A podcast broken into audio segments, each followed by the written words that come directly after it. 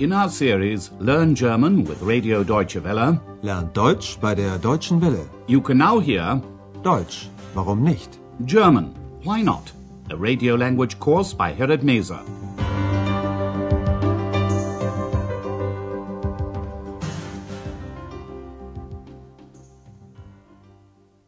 Liebe Hörerinnen und Hörer.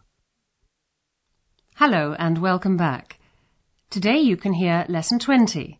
I've booked a room. Ich habe ein Zimmer reserviert. In the last lesson you heard Andreas conducting a fictitious interview with Emperor Charlemagne. He was understandably rather nervous and before the interview he wondered how he should address an emperor. Listen again to what he said and pay attention to the masculine article ein, which in the dative case becomes einem. Wie spricht man mit einem Kaiser? It's the year 800 and Emperor Charlemagne has just come back from Rome where he was crowned emperor. Andreas asked him about his journey. Listen again and note the use of the feminine article eine, which in the dative case becomes einer. Sie kommen gerade von einer Reise? Ja, ich war in Rom. Today Andreas is back at work at the Hotel Europa. He's talking to the manageress, Frau Berger, about what he did at the weekend. What does Frau Berger want to know?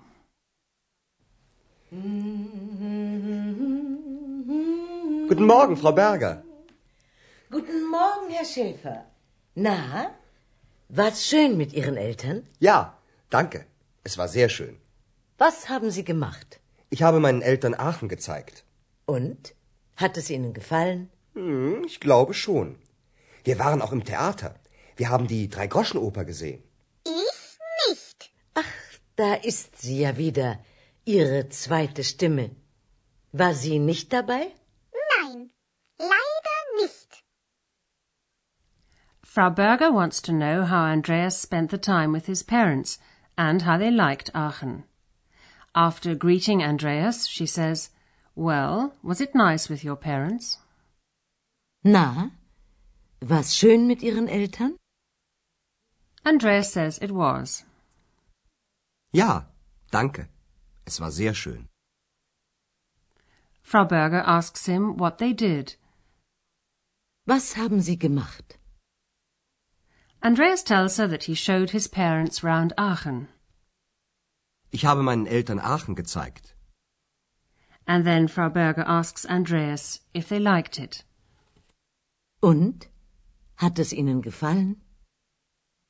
Andreas thinks they did, and so he answers, I think so. Ich glaube schon. Andreas continues telling Frau Berger about the weekend. He says they also went to the theatre and saw the Threepenny Opera. Wir waren auch im Theater. Wir haben die Dreigroschenoper gesehen. But X didn't see the play, and to make the point, she says, I didn't. Ich nicht. Frau Berger is still mystified by X, whom she can't see because she's invisible. Oh, there it is again, she says. Your second voice. Didn't it go along with you? Ach, da ist sie ja wieder, Ihre zweite Stimme. War sie nicht dabei? X replies directly, No, unfortunately not. Nein, leider nicht. At this point, their conversation is interrupted because a young man comes into the hotel. Frau Berger goes to her office and Andreas attends to the hotel guest. Listen to the conversation. What has happened to the man? Guten Tag. Guten Tag. Ich habe ein Zimmer reserviert. Wie ist Ihr Name bitte? Müller. Dr. Martin Müller. Ah ja, ich habe mit Ihrer Sekretärin telefoniert. Einen Moment bitte. Hier. Mhm. Zimmer 20. Aber Sie haben das Zimmer erst für morgen reserviert. Und das Hotel ist heute leider voll. Wie bitte? Unmöglich. Das muss ein Irrtum sein. Das tut mir sehr leid, Herr Dr. Müller. Ich habe Ihre Buchung für den 14. notiert. Für den 14.? Ja, und heute ist erst der 13. Ja klar, das weiß ich auch. Der 13. Ein Unglückstag. Und was mache ich jetzt? Warten Sie doch bitte einen Moment. Ich rede mal mit meiner Chefin. Danke. So was Dummes.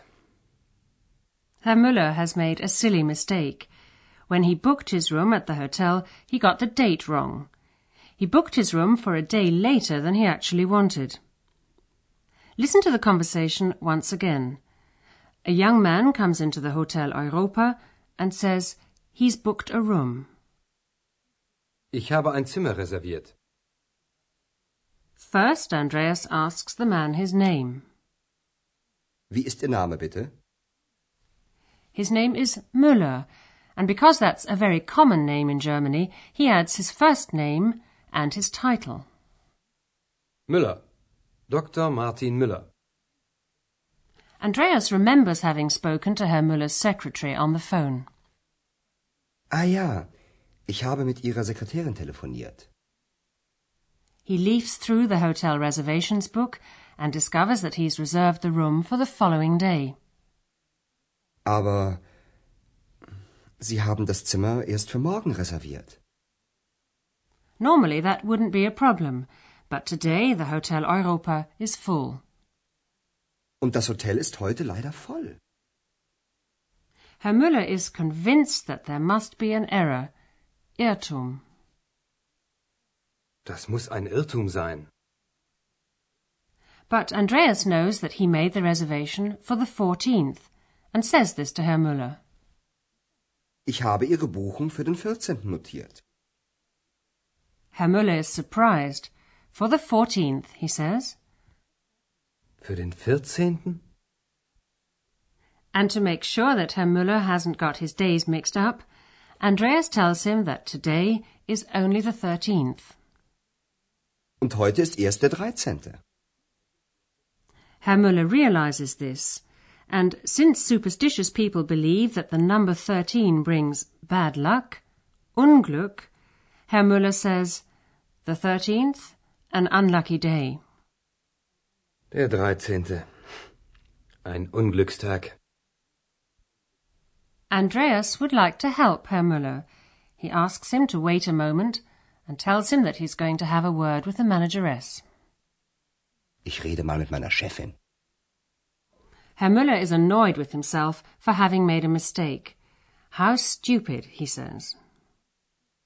So was Dummes. While Andreas is talking to Frau Berger, let's take a look at one form of the perfect tense of verbs in German.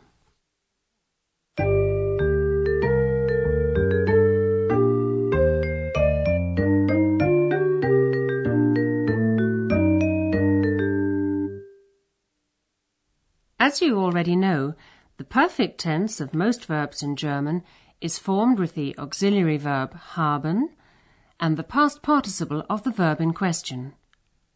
Regular verbs form their past participle by adding the prefix ge and the ending t to the stem of the verb. Listen to the example with the verb machen, to do or to make. Machen. Gemacht. Was haben Sie gemacht? Most irregular verbs form their past participle by adding the prefix ge and the ending en to the verb stem. Listen to the next example with the verb sehen, to see. Sehen. Gesehen. Wir haben die Drei-Groschen-Oper gesehen. Today you heard the past participle of verbs like reservieren and telefonieren, which end in I-E-R-E-N. These verbs simply add a T to their stem. They do not add the prefix GE. Listen to the first example with reservieren, to reserve. Reservieren. Reserviert.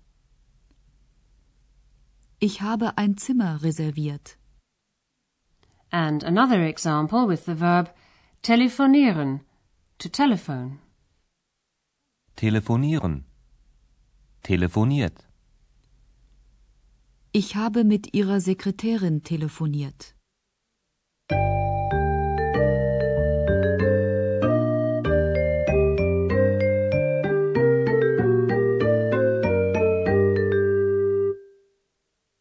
Now listen to the dialogues once again from the beginning.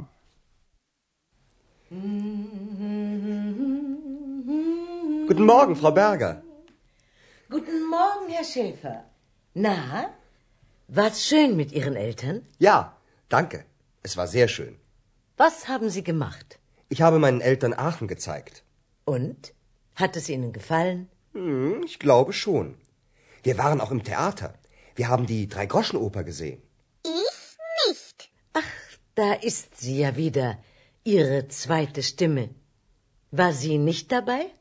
Nein, leider nicht. Then a young man, Herr Müller, comes into the hotel. He's reserved a room, but for the wrong day. Guten Tag. Guten Tag. Ich habe ein Zimmer reserviert. Wie ist Ihr Name bitte? Müller. Dr. Martin Müller. Ah ja, ich habe mit Ihrer Sekretärin telefoniert. Einen Moment bitte. Hier. Mhm. Zimmer 20.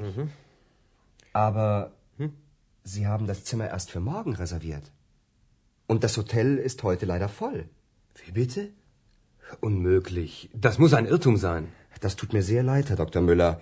Ich habe Ihre Buchung für den 14. notiert. Für den 14.? Ja, und heute ist erst der 13. Ja klar, das weiß ich auch. Der 13. Ein Unglückstag. Und was mache ich jetzt? Warten Sie doch bitte einen Moment. Ich rede mal mit meiner Chefin. Danke. So was Dummes. Well, that's all we have time for today. Goodbye for now, and do join us again for the next lesson. Auf Wiederhören. Bis zum nächsten Mal. You've been listening to our language course Deutsch, warum nicht? A production of Radio Deutsche Welle in cooperation with the Goethe Institute in Munich.